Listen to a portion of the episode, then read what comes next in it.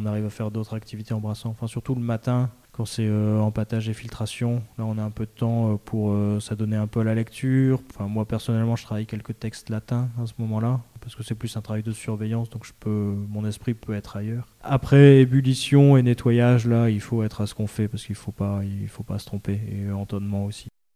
Bonjour les amis, je vous souhaite la bienvenue dans la saison 3 d'Irrésistible. Ce sont des conversations avec des femmes et des hommes inspirants, toujours passionnés, avec euh, des univers très variés, très riches, euh, qu'ils soient brassicoles, gastronomiques, touristiques, artistiques, littéraires. Voilà, je vous souhaite une très belle écoute et je vous remercie par avance de vous abonner à Irrésistible.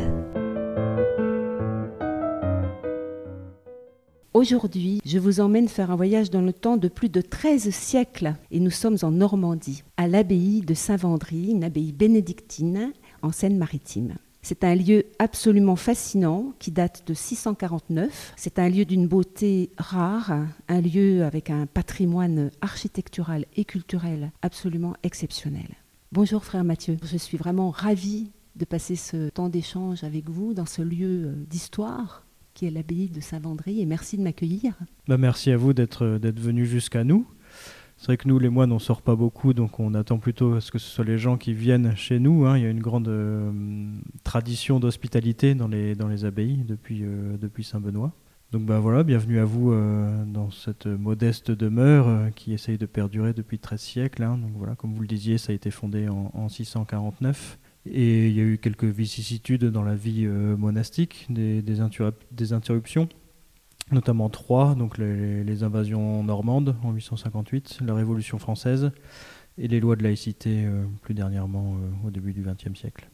C'est bien de rappeler d'ailleurs ces trois étapes parce qu'on parle, on évoque souvent la Révolution française dans l'histoire des, bières monastiques, mais on oublie de penser qu'effectivement avant la Révolution, il y a eu énormément d'invasions, de guerres, et là présentement, euh, bah, précisément euh, dans cette région, c'était les, Vikings, c'est ça? C'était les Vikings, voilà, qui venaient, euh, bah, qui venaient récupérer l'or, etc. Donc au début, on payait, donc on payait avec nos les, les reliquaires, etc. Et puis au bout d'un moment, on n'a plus de quoi payer, donc on a on a pris la fuite.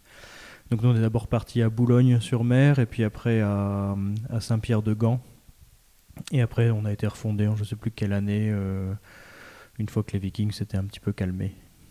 Et ensuite, donc, il y a eu bien sûr la Révolution française. Et ensuite, euh, la troisième étape dont vous parliez, on peut y revenir un tout petit peu? Oui, un petit peu. je ne suis pas un très fin connaisseur de cette période-là, mais c'était les, lois de laïcité où en 1901, 1902, on a été aussi mis à la porte. Euh, donc là, on est parti au Réré, puis un peu en Belgique. Et après, on a été refondé ici. Euh, on est revenu en 1933, vraiment sur le, sur le lieu même. Et c'est un lieu euh, d'une beauté rare, comme je disais, parce qu'il y a des ruines déjà, bien sûr. Hein. donc il y a cette fameuse euh, envolée vers le ciel de ce style gothique. On peut en parler un petit peu cette, de cette église gothique. Alors voilà, l'église gothique a été, a été détruite à la Révolution. Mais euh, une des caractéristiques, c'est qu'elle n'a jamais été terminée aussi. Donc euh, le chœur était très développé, mais la nef avait jamais été terminée. Donc on a mis des piliers pour signifier, mais la nef, elle n'est pas jusque-là. Et elle était déjà en mauvais état, puisque en 1652, je crois, la tour lanterne euh, s'écroule par manque d'entretien et n'a euh, pas été reconstruite. C'était une époque où les, abbés étaient des abbés commandataires, donc des abbés laïcs, donc pas forcément religieux. Donc certains prenaient soin de l'abbaye et d'autres s'en servaient juste comme un revenu pour financer d'autres œuvres. Une période un peu, je ne vais pas dire sombre, mais un petit peu bizarre pour, euh, pour la vie monastique en France, où euh, il fallait trouver aussi des sources de revenus. Les ruines sont là aussi pour nous signifier que on ne dure pas dans le temps. Enfin, même Saint Benoît dans sa vie dit bah, s'il faut que mon monastère, si il faut que je change de monastère ou que je le vois détruit, euh, c'est euh, c'est comme ça, je ne fais pas pour que ça dure, je le fais pour Dieu. Donc euh, mm. voilà. Les choses ne sont jamais figées. Exactement. Mm. ça, fait un petit peu la, la période romantique de la de, de l'abbaye ou de la spiritualité un peu romantique où on n'est pas là pour durer quoi. Mm. Et Saint Vendry, donc le nom de l'abbaye, on peut en parler un tout petit peu de ce saint? Alors Saint Vendry, Vendry était, on dit qu'il était de la famille de Dagobert. Donc au début, il, avait, euh, il travaillait à la cour du roi de Dagobert. Et puis il a eu la vocation, alors il s'était quand même fiancé, et il, parle à sa fiancée comme quoi il, a le désir de la vie monastique. Et sa fiancée lui répond euh, Pourquoi as-tu mis tant de temps à m'en parler? Moi aussi, j'ai la, la vocation monastique. Donc ils se sont séparés, elle est partie dans un couvent, et lui euh, a un petit peu pérégriné avant de trouver sa voie. Donc il est d'abord devenu ermite euh, du côté de Saint-Ursane. Après, il a connu le, le monastère colombanien à Bobbio, et voilà, il été très marqué par la spiritualité colombanienne, donc était un, moine irlandais. Et donc il décide de partir sur les traces de Colomban en Irlande, d'aller directement à la source. Et donc il passe par Rouen, là il se fait arrêter par son cousin, Saint-Ouen, qui va d'abord leur donner euh, diacre, va lui confier quelques missions. Et après, euh, Vendry comprend que le Seigneur l'appelle plus à fonder ici qu'en Irlande. Donc euh, après, il sera ordonné prêtre par Saint Omer. Et il fonde dans la vallée de Fontenelle, on, lui donne une propriété royale, c'est des marécages, etc. Donc il, voilà, il, va, il va fonder ici. Et ça va tout de suite prendre très très vite. La, première vie dit qu'il y a, euh, de son vivant, il y avait déjà quasiment 200 moines. C'est énorme. Et nous sommes effectivement dans un lieu très, très vert, très verdoyant. Hein. Dans la campagne, c'est une vallée c'est une vallée avec un petit cours d'eau qu'on appelle la Fontenelle. Donc des fontenelles, il y, en a, il, y en a beaucoup en France. C'était un nom assez commun. Donc le, premier nom de l'abbaye, c'était abbaye de Fontenelle. Maintenant, c'est Saint-Vendry de Fontenelle parce qu'on a repris le, fondateur. Mais voilà, généralement, les monastères se faisaient près des rivières pour pouvoir avoir accès à l'eau, pour pouvoir faire du pain, pour pouvoir, euh, pourquoi pas faire de la bière aussi, travailler le moulin. Et puis euh, après une question d'hygiène aussi pour pouvoir se, laver et nettoyer. On rappelle juste que c'est là en Saint-Vendry, on parle des années 600 et quelques. 650. 650, hein, oui. Et puis euh, juste pour emmener les, personnes qui nous écoutent un petit peu sur ce lieu euh, en imaginaire, il y a des portes magnifiques et je voudrais juste évoquer cette porte de, de l'abbaye. Quand on rentre en fait, quand on est visiteur et qu'on rentre dans, dans, ce parc, on a, on a cette porte avec ses fleurs de lys. Bon, la, la porte date pas de Saint-Vendry elle est beaucoup plus tardive, qu'on appelle la porte de Jarente. Donc je pense qu'elle doit être du 16e ou 17e siècle, du nom de l'abbé commandataire qui l'a fait construire, l'abbé de Jarente. Et donc au-dessus, on a euh, le, blason de l'abbaye. Donc euh, c'est le blason royal d'azur à trois fleurs de lys euh, en or. Tout simplement royal parce qu'à l'époque, enfin à l'époque de Saint-Mandry, les blasons n'existaient pas forcément ou n'étaient pas très à la mode. Je pense que la mode des blasons, c'est plus autour du 12e ou 13e siècle. Et donc, quand il a fallu trouver un blason pour euh, l'abbaye de Saint-Vendry, on a repris le blason du fondateur. Et comme il était de sang royal, on, a pris le blason euh, de la famille royale, tout simplement. Hmm. Et donc, c'est ce blason-là qu'on a remis sur nos étiquettes de bière pour faire le lien entre la visite, enfin ceux qui visitent l'abbaye, qui voient ce blason en premier et cette porte, et, euh, après notre bière. Il y a même une porte du houblon, si je me souviens bien. Et après, il y a une porte de houblon euh, au cloître. Donc on dit euh, de houblon parce qu'elle est décorée en frise de houblon sur le, sur le tour. Si on passe un petit peu maintenant à, la, à votre vie quotidienne de moine, si on parle un peu de la journée d'un moine, et, et ensuite peut-être aussi, on commence par se poser la question comment est-ce qu'on devient moine? Alors comment on devient moine? Bah, Déjà, on, devient moine parce qu'on le désire. Et aussi parce que euh, si on le désire, c'est que certainement le bon Dieu a mis ce désir en nous. Donc euh, voilà, on, parle d'abord de vocation. Donc on tombe plus pour la vocation bénédictine, on va plutôt tomber amoureux d'un lieu ou d'une communauté parce qu'on fait un vœu de stabilité. Donc il n'y a pas de mobilité interne, si je puis dire. On reste toujours dans la même maison. Et donc après, comment on devient moine? Eh ben, On le demande tout simplement. Donc on fréquente d'abord l'abbaye dans son hôtellerie, puisqu'on peut rester à l'hôtellerie quelques jours pour se, se, reposer, réfléchir. Et à force de côtoyer l'hôtellerie, au bout d'un moment, on peut faire sa demande. Et donc on, le père hôtelier va prévenir ce qu'on appelle le père maître, le père maître des novices. Donc on va avoir une première rencontre avec lui. Et puis on va effectuer un stage au noviciat. Donc d'abord un stage d'un mois. Il ne faut pas que la décision de rester à l'abbaye soit prise à l'abbaye. Donc après ce stage, nous on demande à ce que le candidat reparte au moins un mois euh, dans sa famille ou dans, sa maison, enfin dans, le monde, comme on dit, pour prendre la décision, pour bien peser le pour et le contre. Et donc s'il décide de revenir, là, il euh, va y avoir plusieurs étapes. On va commencer par un an de euh, postulat, où là, en gros, de manière assez dégrossie, c'est euh, le candidat qui va observer la vie monastique, qui va voir si, si ça lui va, s'il arrive à se faire aux horaires, s'il arrive à apprendre un peu le latin, enfin On va y revenir aux horaires et au latin, tout à fait. Donc voilà, il va regarder si, euh, s'il tient le coup. Enfin, si, si, si, si sa vocation n'était pas une illusion.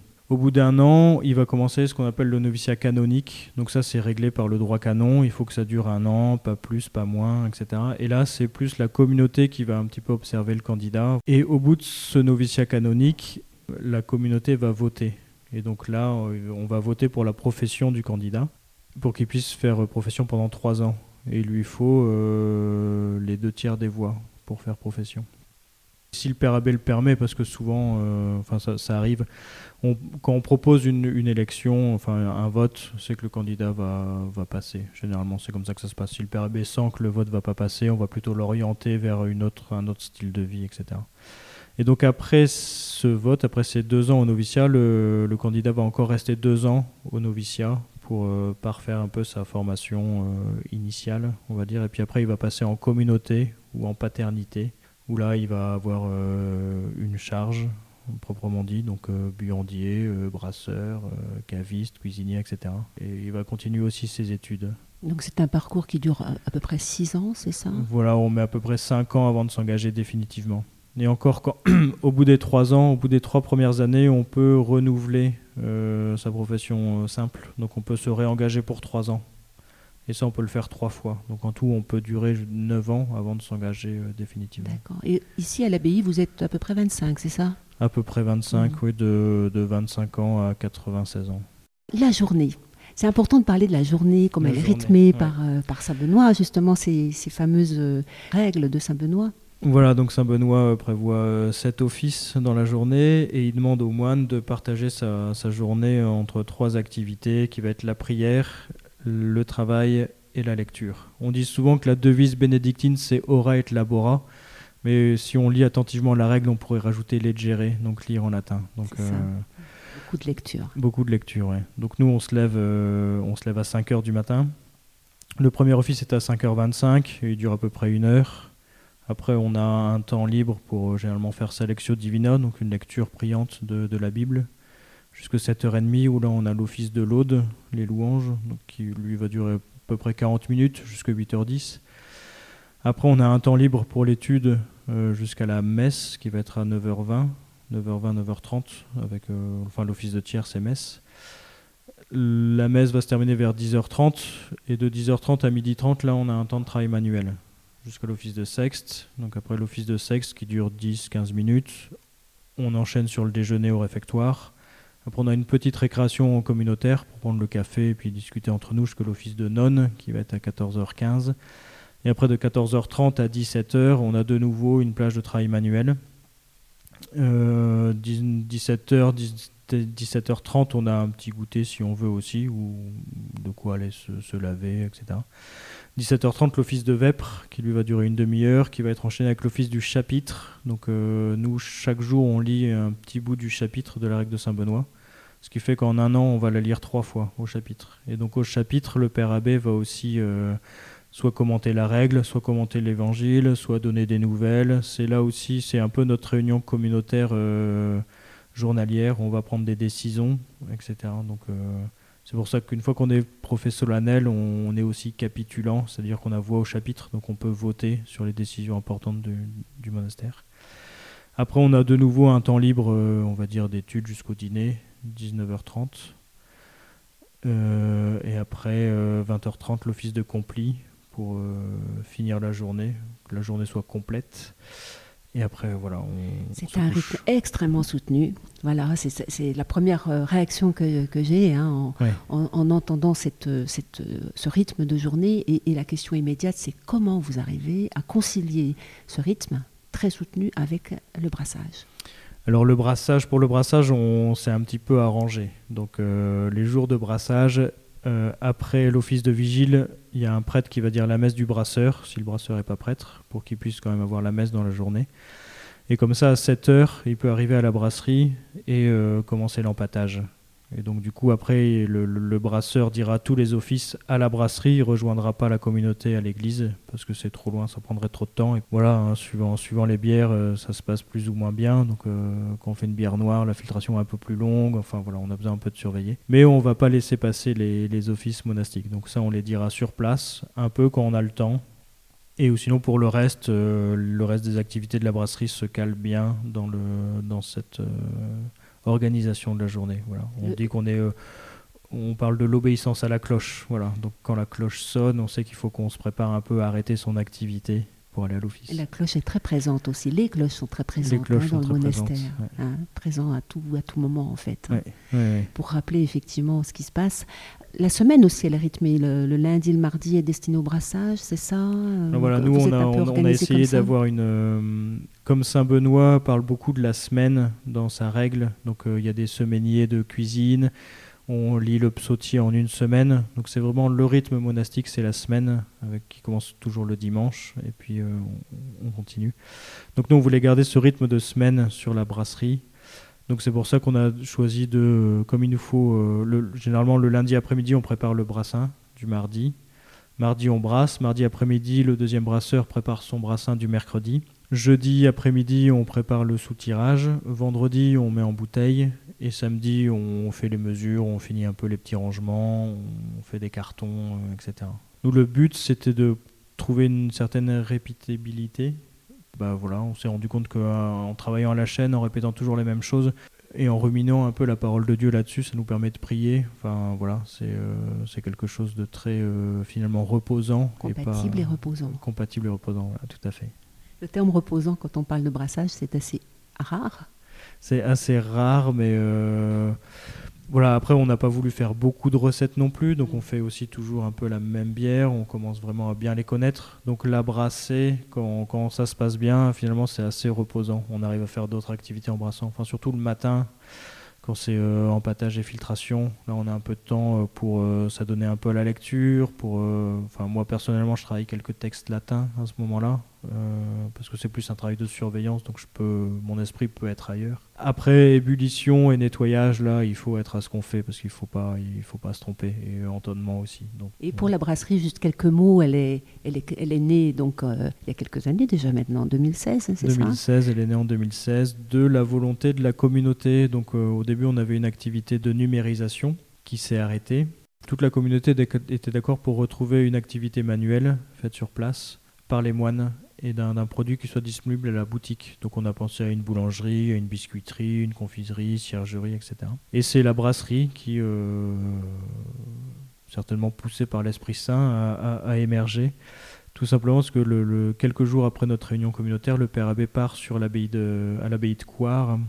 Et sur le bateau, il rencontre une de ses connaissances qui lui dit qu'il habite en Angleterre et qui brasse sa bière. Et cette personne, au lieu de nous indiquer euh, de la littérature, nous a acheté un kit de brassage. Donc euh, il a fallu au moins qu'on mette nos mains dans, dans, le cambouis, si je puis dire. Et, et on a vu tout de suite la cohésion de la communauté autour de ce projet, la fierté de boire une bière euh, qui n'était pas terrible, les premières au réfectoire, mais c'était quand même la nôtre. Et donc ça, ça comptait énormément pour la communauté. Aujourd'hui, vous êtes combien de brasseurs? Aujourd'hui, on est trois brasseurs. Trois brasseurs. Et vous êtes également euh, accompagné par euh, des moines qui, qui, vous aident pour euh, justement toute la partie logistique. Exactement. En, fait, le but, c'était que la brasserie soit un peu le centre de l'activité du monastère et que chaque frère puisse y participer. Donc. Voilà, brasser c'est un métier, connaître les machines c'est aussi assez important, donc tout le monde ne peut pas connaître ça. Donc là on est trois à vraiment bien connaître le matériel.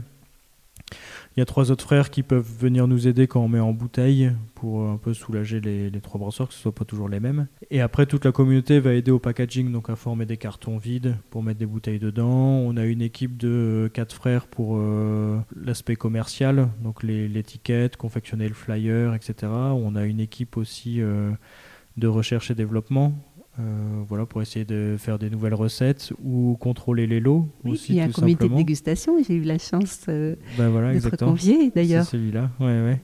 Trouver des accords aussi pour euh, bah, voilà, toujours un peu parfaire, parfaire notre offre commerciale, si mm. je puis dire. Et juste avant de, parler de ces trois bières de la gamme permanente, hein, si je puis dire, parce qu'il y a aussi des bières un peu collaboratives ou, éphémères, juste une question par rapport à votre métier de brasseur, vous l'avez appris où? Frère Mathieu alors nous, on est, euh, avec le frère Christian, on est parti sur moi au lycée agricole de Douai avec Olivier Sénéchal. avec Olivier. Voilà, mm. très, euh, très regretté euh, parmi les brasseurs. Bien sûr. Et le frère Olivier, le troisième brasseur, on l'a envoyé à l'IFBM, qui avait une... Et bien aussi. Voilà, qui était aussi plus long sur la durée, mais avec plus de documents. Après, on a beaucoup appris en discutant avec d'autres brasseurs. Là, du coup, euh, voilà, quelques rencontres qui ont été euh, vraiment formidables, notamment euh, Brasserie Rabourdin et puis Brasserie du Pays Flamand, voilà, qui sont devenus vraiment des, très bons amis. Alors là, on a quasiment très soif parce qu'on a envie de parler de ces trois bières donc, de la gamme. La première, c'est l'ambré. c'est ça dans, dans, le timing. Hein, dans le timing, on a commencé par la Saint-Vendry où au début on, on, voulait faire que celle-là. Donc on dit qu'elle a la, couleur d'une ambrée, la fraîcheur d'une blonde, parce que c'est vrai qu'en bouche, elle n'est pas sur le sucre cuit, elle n'est pas trop lourde aussi à boire, et puis on est sur des, houblons d'origine anglaise qui vont un peu euh, apporter le, côté bitter. Donc voilà, cette bière-là, on a mis euh, un an et demi à la, travailler en 20 litres en attendant d'avoir le matériel.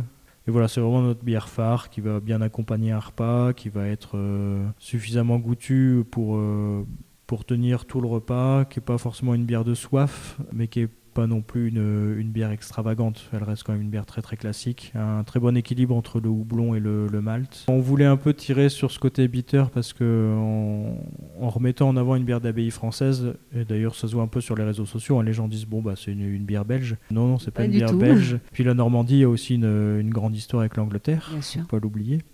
Donc, euh, donc voilà, on voulait un peu se démarquer ça euh, du, côté belge, donc plutôt faire des bières sèches aussi et, peu sucrées. Hmm.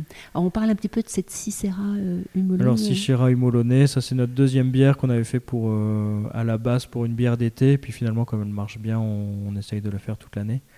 C'est celle-ci qui fait 5 et quelques. Hein, oui, elle fait 5,5. Donc celle-là, c'est vraiment une bière de, de rafraîchissement. Donc elle est entre la blonde et la blanche, il y a 40% de blé et un houblonnage accru. Le nom Sichera Molonais, c'est un, clin d'œil à notre histoire monastique, puisque en, 800, euh, début du 9e siècle, 830 ou 840, Saint Ancégis était abbé euh, ici, euh, à Saint-Mandry, et il a fait une constitution pour régler l'approvisionnement en nourriture et en vêtements du monastère. Et dans cette constitution-là, on trouve Sichera Molonais autant que nécessaire. Donc une bière de houblon, autant qu'il le faut pour les frères qui travaillent dans les champs, etc. Donc la preuve, bien sûr, qu'il y avait bien sûr déjà du houblon dans la bière. Il y avait déjà du houblon dans la bière avant. Euh, Hildegarde. Avant Hildegarde. Et sur l'étiquette, on a repris une, euh, une écriture manuscrite qui vient d'un des derniers manuscrits euh, ayant recopié cette constitution-là. C'est un manuscrit que vous avez retrouvé comment? Alors il est à la Bibliothèque nationale. voilà. Après, comme ça parle de Saint-Vendry, on suit un petit peu les, les, les manuscrits de notre histoire. Ouais. Et alors la troisième, cette bière noire extraordinaire qui évoque l'Irlande un peu Voilà, l'Irlande, donc c'est euh, Scottici Generis qui veut dire euh, d'origine irlandaise, parce que les Scots c'était les, Irlandais. Ça, c'était vraiment plus un presque un caprice des brasseurs de faire une bière noire, parce qu'on aime bien ce genre de bière. On sait que euh, tous les clients vont pas forcément apprécier, donc c'est un, marché qui sera plus réduit. Et en même temps, des bières noires dans, dans des gammes de bières d'abbaye, il n'y en avait pas beaucoup parce que souvent ça va plus sur la brune. Enfin, je pense à Vesleteren ou Chimay, c'est plutôt des bières brunes que des bières noires. Donc là aussi, on s'est dit qu'on pouvait essayer d'innover. Donc là, on a mis aussi, euh, on a bien mis 8 mois avant de la travailler, celle-là. Elle était euh, assez dure à, trouver la recette, à trouver le bon équilibre avec les maltes noirs. C'est le frère Olivier, le dernier brasseur, qui a été un petit peu plus audacieux que le frère Christian et moi sur les, les proportions de malt et qui a réussi à trouver un truc vraiment intéressant. Donc euh, voilà, un noir assez intense, un torréfié aussi euh, très très présent, faut pas avoir peur de, ça, une petite astringence, une bonne amertume aussi, mais qui va accompagner le côté euh, cacao et un peu vanille, fruits rouges sur la longueur. Donc là aussi on travaille sur des houblons alsaciens, on met un peu de barbe rouge.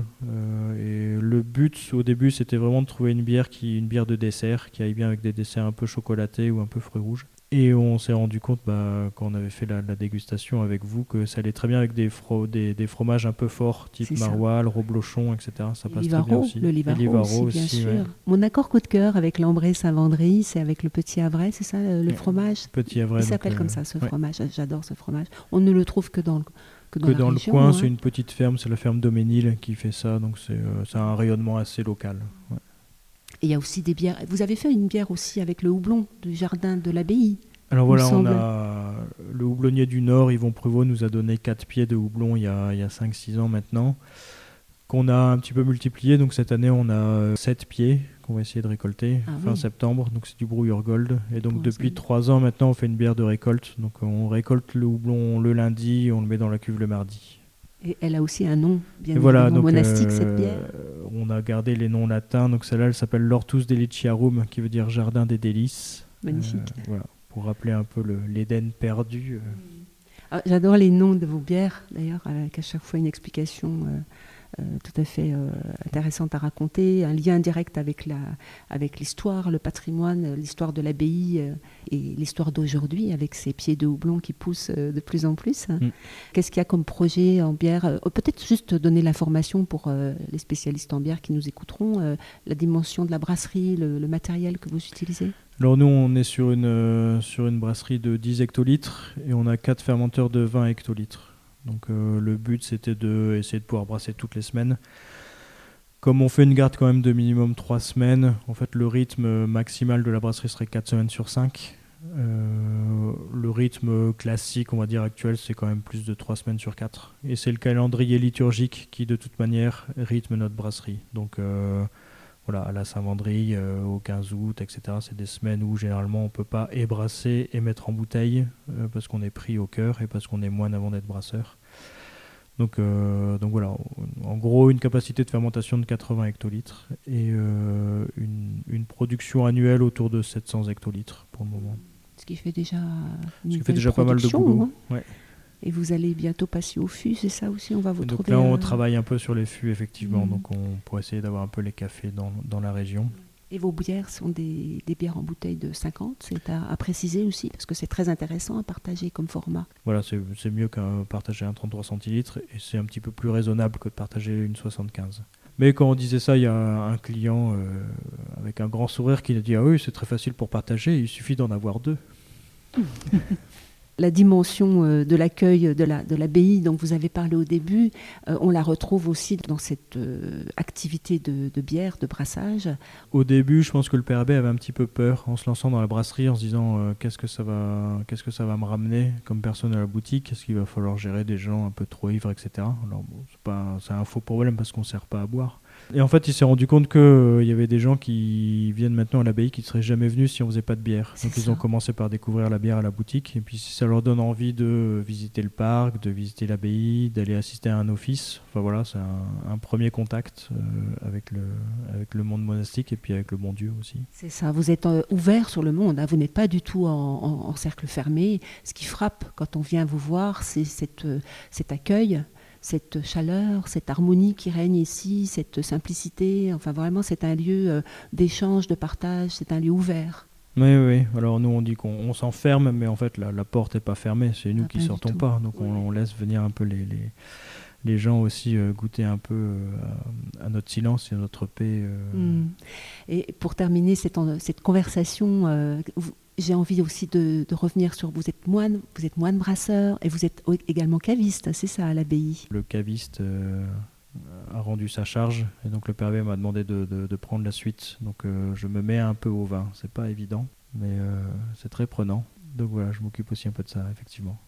C'est absolument génial de passer ces quelques instants avec vous. On a d'autres types de bières monastiques, je pense notamment aux trappistes, mais je redis encore une fois que donc vous êtes un ordre bénédictin, Exactement. Et vous êtes la seule abbaye aujourd'hui à produire de la bière. Produire de la bière en France. en France, euh, oui, en France. sur les bouteilles, on a un logo monastique qui est l'équivalent du logo trappiste, mais pour les autres ordres euh, religieux. Donc euh, voilà, avec les mêmes, à peu près les mêmes conditions que la bière, que l'unité de production soit dans l'enceinte du monastère, fait par les moines, ou s'ils peuvent pas, au moins par la, la supervisé par le par les moines, etc. Enfin, après, on trouve tout ça sur Internet si on a besoin de, de renseignements. Oui, donc euh, si on a besoin d'en savoir un peu plus sur, euh, bah, sur l'abbaye, sur les bières monastiques euh, de Saint-Vendry. Après, bah, le mieux, c'est de venir à la source. Hein, eh bien voilà, c'est ça. à l'abbaye, à la boutique. pour. c'est là où je voulais en venir, c'est que la porte, elle est quasiment toujours ouverte. Et la boutique est absolument superbe, très très bien fournie, avec un ensemble de produits monastiques de toute la France quasiment. Hein. Mm. Et puis donc toutes les bières sous différents formats de coffrets et autres packaging. Donc j'espère vous avoir donné envie de venir euh, passer euh, quelques jours de ressourcement, de paix et de sérénité dans ce lieu euh, absolument exceptionnel. Et puis vous aurez aussi l'occasion bah, de rencontrer entre autres frère Mathieu. Donc merci beaucoup frère Mathieu. Ben, merci à vous. Pour cet échange, cette conversation passée avec vous. Mais de rien, merci. Le, Olivier Sénéchal disait toujours que la bière, c'est de l'amitié en bouteille. C'est ça. Merci Tito Olivier à la fin de cette conversation, ça me touche beaucoup. Merci beaucoup. Merci, merci frère Mathieu.